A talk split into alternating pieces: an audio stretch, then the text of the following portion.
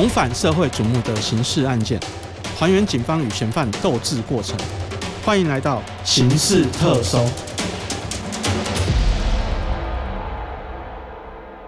各位听众，大家好，欢迎收听由静好听与静周刊共同制作播出的节目《刑事特搜》，我是主持人小付。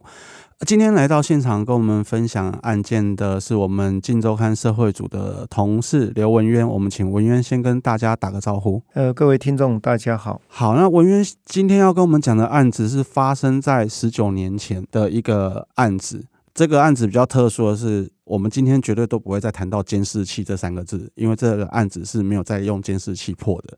为什么？因为这个案子是发生在海上。好，那我们就先请文渊来跟我们聊一下，说，哎，警方接获通知的状况大概是什么样的状况？嗯哼，好，当时这是一个我们台湾的一艘渔船了哈。那当时在台湾的我们东北角那彭佳屿那一边。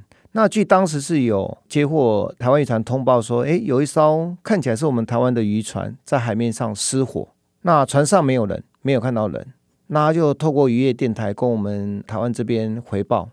那渔业电台这边他就通报这个海巡署，好，他们的舰艇赶快赶到现场去支援灭火。那到达现场之后就发现，诶，这艘船已经船身啊、船体整个都已经烧的差不多了。但是船上没有发现任何人，海面上也没有发现说任何人生还。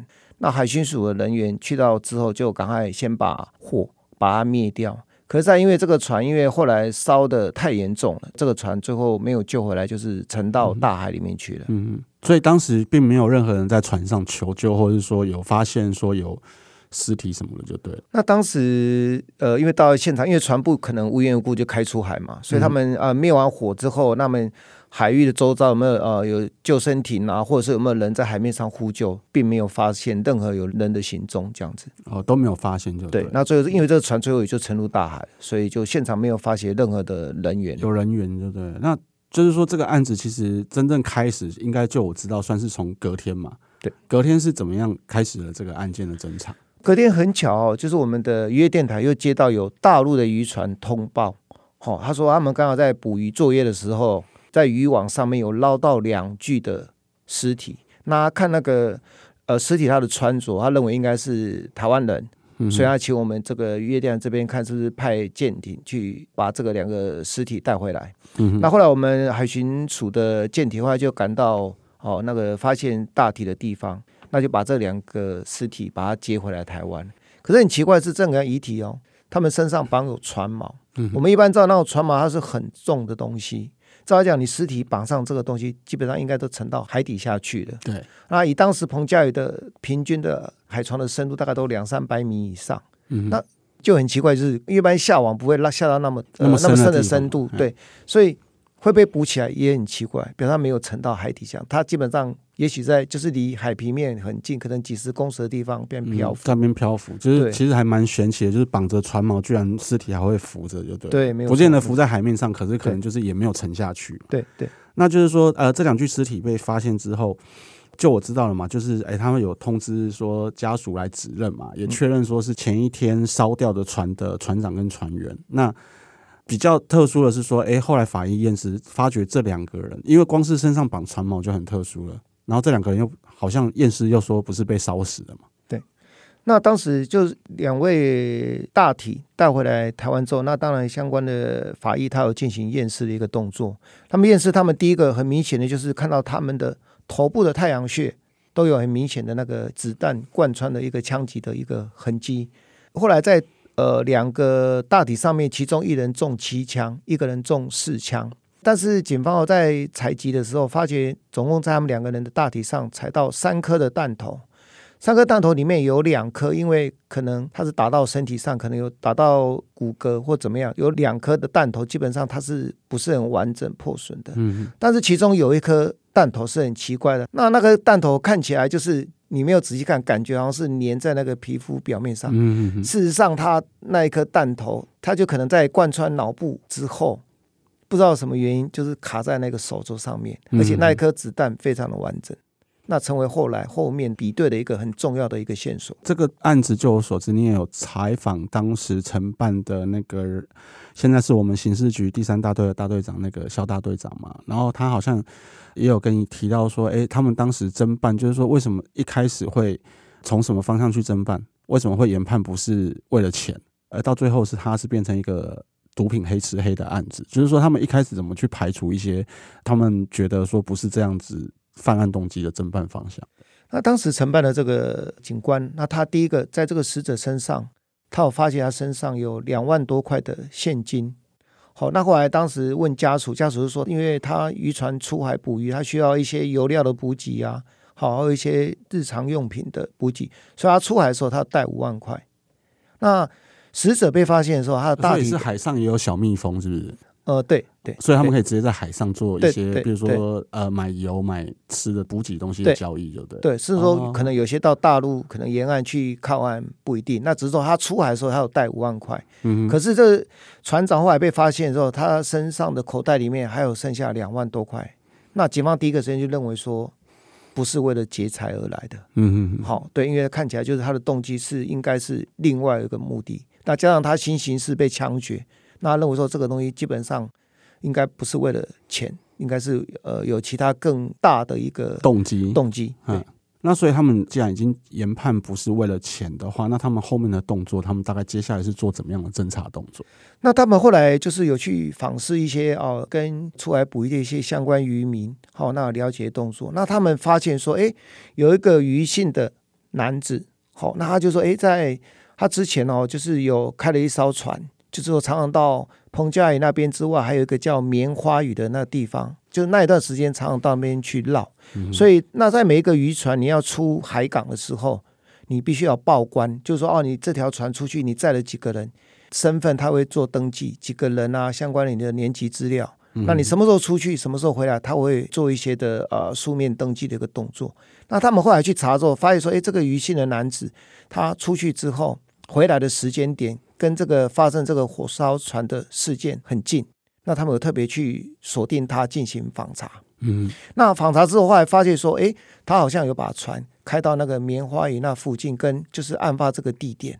这个很奇怪，就是当时他这个船原本他是没有加装一些定位系统的，嗯嗯，好，就是船舶的 GPS。那后来在这案发前大概一个月左右，就突然装了这个，还有无线电的。呃，发送的接收的一个系统，嗯，后来把这艘船扣下来之后，去查他身那个船上的那个轨迹图，那个仪器记录的，哎，发现说，哎，这艘船在案发当时的那个时间点，它有经过彭佳屿以及棉花屿那附近的海域，而且看那个轨迹，它是有停留、有逗留、有徘徊的，嗯，那他们就认为说，哎，这艘船可能跟这个案件是有直接关系的，嗯，他们查访之后。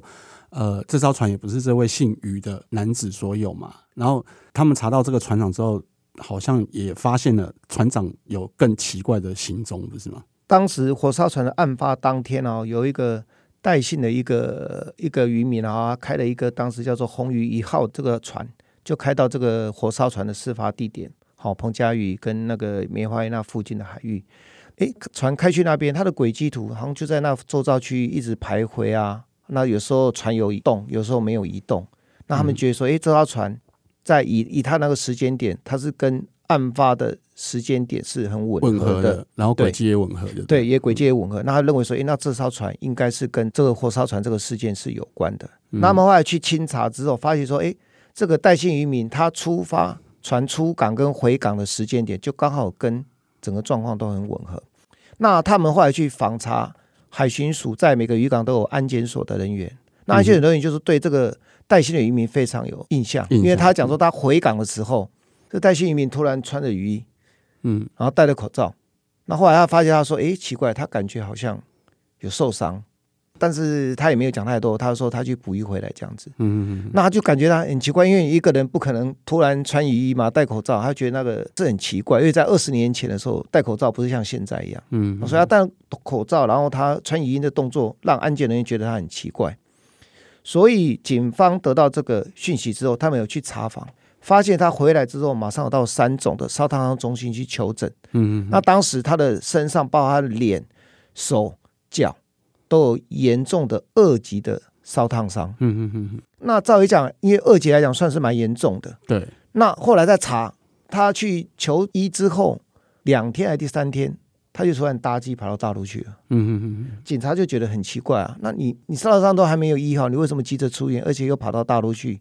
他这个出境的这个动作很奇怪，嗯、那警方就认为说，哎，他跟这个案件应该是有所关联，有所关联。但是因为他也跑出国了嘛，那基本上以当时的状况，我们的人也不太可能去对岸找他，所以警方是先把之前这位姓余的渔民，应该就会先找来问话。那那当时他是怎么讲，或者是说警方在查访的过程中有没有确定的说整个案件大概已经是什么走向这样子？嗯警方后来找到余姓的这个渔民了哈，那他是说他否认犯案了哈，那但是他后来讲说啊，他是有帮人家去载一些要偷渡到日本的偷渡客，好，他当时只是这样简单讲，那警察是对他的说法是觉得很存疑的啦。嗯后来这个余姓的渔民，他另外开了另外一艘船，嗯那警方也把那艘船的那个轨迹图调出来，就发现说，哎，这艘船他从基隆出港之后，他直接到福建的平潭去。然后福建平平潭之后，然后又把渔船开到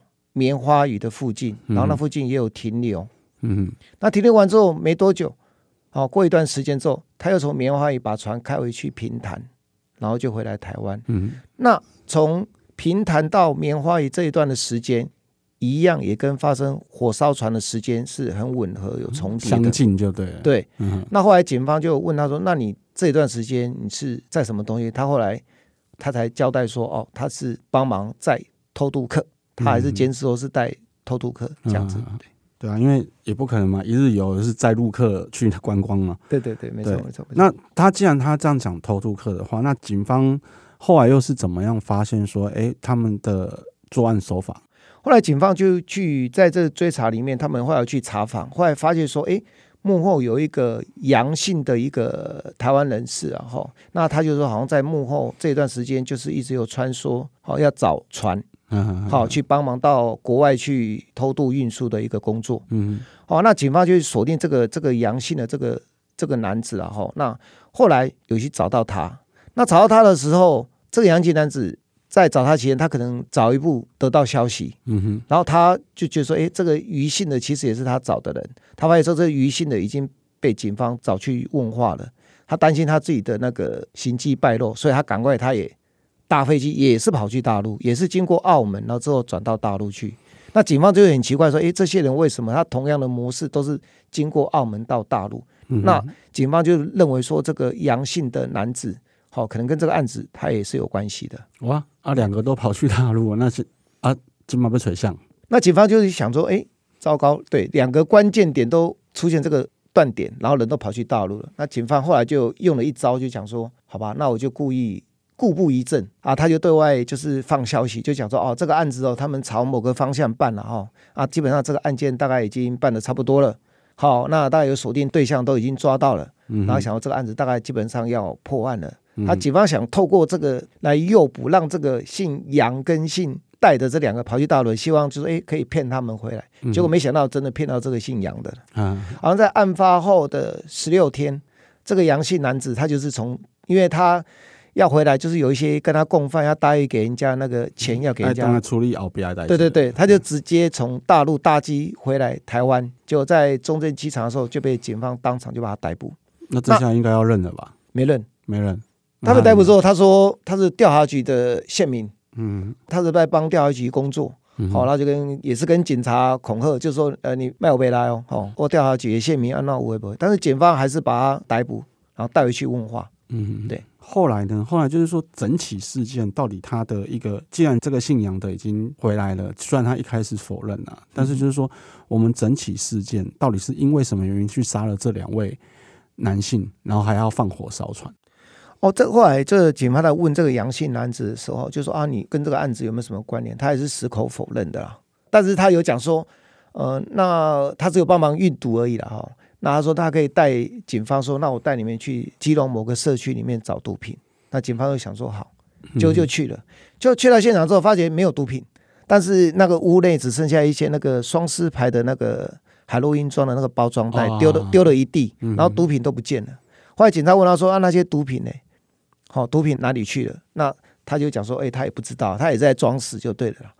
后来警方又再一次的讯问他的时候，那他后来就有供出说，哦，那他在做完这个案子之后，其实毒品基本上他们就透过渔船，就是在这个带信的嫌犯他回来的时候，就把毒品跟枪支放在这个渔船的暗舱里面带回来。嗯，那带回来之后，他又找了一批人把这些毒品弄到他供出来的这个地方去。嗯、但事实上，他存到那边之后，他另外有请他老婆把这个。藏毒的地方的东西交给一个理性的男子，那想说，因为他们需要一些现金嘛，然后把它转到宜兰的某一个民宅里面藏放，嗯哼，然后另外一个把里面大概有将近六十九块的毒品，叫他先拿去中南部登现金等来的地方换现金，所以其实整个案子就等于说是像被杀的两位跟被烧毁的渔船，其实也是算是。可能就是当时也是帮忙协助运毒的船只吗？对对对。那整起案件就是说他们是在黑吃黑这样子。没有错。那后来他运毒回来嘛，那警方后来锁定这个去登很金的这个男子。后来他去南部已经卖，那时候他卖了一百七十七万，准备回台北的时候，警方在高速公路就把他抓了。嗯、抓了之后，这男子就讲说：“好了，那他就把其他剩余的毒品哈，他又带警方去把这些毒品全部都交代清楚。对，然后从后来当警方就是。最后查到三百二十一块的海洛因砖，就没还没有卖掉的。嗯嗯好，那警方还问他说：“哎，那枪呢？枪？”他说：“他枪他不知道嘛。”嗯嗯。好，这李姓男子他说他他不知道。那后来警方又在问这个杨姓的这个嫌犯。嗯、那嫌犯他一开始讲说：“啊，说哦，枪有了。”他说他丢在那个基隆一个叫山海关的一个社区。嗯。好，那附近一个草丛里面。后来警方就去找啊，找了两天没有找到。后来就因为他草很长。他会用割草机去割，嗯，就很奇怪。刚好在割的时候，刚好那割草机的刀子打到一个好像铁的东西还是什么，就一看，你就那把枪就在那边，就在草丛里，对对。那好像因为有两个人去行凶嘛，有两支枪嘛，好像另外一支枪找到的方式就比较奇特一点。对，那这把枪找到之后，然后警方很开心啊，以为破案了，就拿去送验，结果 这个枪不是凶枪，嗯，弹道比对不吻合啊。警方就问他啦，说啊你。你你你给笑，你后白讲哎，一记录不是啊。那后来那个杨姓人嘛讲说啊，没有了。他说其实哦，真正的哦，开的枪哦，被他丢到八斗子渔港里面去。嗯哼。那警方一听，好，那就赶快就连着两天就到八斗子渔港找消防局的那个潜水夫下去潜水去找枪。但是你知道渔港里面很脏啊，好，一方面它淤积很严重，另外一个垃圾很多。嗯哼。找了第一天没有找到，那第二天也去找，找了好几个小时之后。突然之间，因为也也是基本上也是没找到，那后来刚好有一艘渔船，它要出海作业，因为出海就怕船啊船桨会打到那个潜水那个潜水夫嘛，那警方就先叫那个潜水夫先上岸，让渔船出去之后再再继续找。对对对，就刚好那艘渔船一发动引擎，船桨一卷动没多久，那刚好有一个潜水夫突然他就在海里面就手举起来，那警察问他说：“阿想用潜啊？”嗯，然后。警察就有点纳闷啊，然后他上来就问他啊，这潜啊啊，伊就讲啊，头段不是没车掉吗？啊为啊为什么找他说不知道啊？船发动没多久，他人还泡在海里嘛啊，突然那支枪就自己跑到他手里了。然后他看到弹道比对就是这一支吗？然后后来对，这把枪拿去送验之后，这把枪真的就是杀死那两个船员的那一把胸枪，弹道完全吻合。嗯哼，对。所以那开枪的到底是谁？后来他们警方去追查，开枪的就是那两位大陆籍的凶手。后来他们经过两岸共打机制，大陆方面也有把那两个开枪的凶手抓到。哦，所以就是当时这个姓余的去平潭载的，就是要行凶的两个人。对，对，然后等于说行凶完再载回去平潭。对对对，没错。对，那后来他们也也是一样被抓到，但是这个很很玄奇啦，因为一般来讲，你以枪基本上有重量，对，你丢到海港，那基本上已经沉到海底啊。嗯，就是这个案子就是该沉的都不沉的，对。可是警察就讲说，他觉得你就像尸体绑锚要丢到大海，再讲要沉到海底啊，他就没有沉啊。嗯、一把枪基本上铁的东西也是有一个重量，丢到海上基本上也是沉到海底啊，他就是不沉。警方也觉得说，就他来讲，他回忆是这个案子哦。有人讲灵异啊，他是觉得说这是冤气很重的案子，就是死不瞑目啊。嗯、要他沉，他就是偏偏不沉，尸体不沉，枪不沉。嗯，好，我们谢谢文渊今天的分享，谢谢大家，也谢谢大家的收听。有兴趣了解更多的听众，欢迎锁定由静好听与静周刊共同制作播出的《刑事特搜》，我们下次见。想听爱听，就在静好听。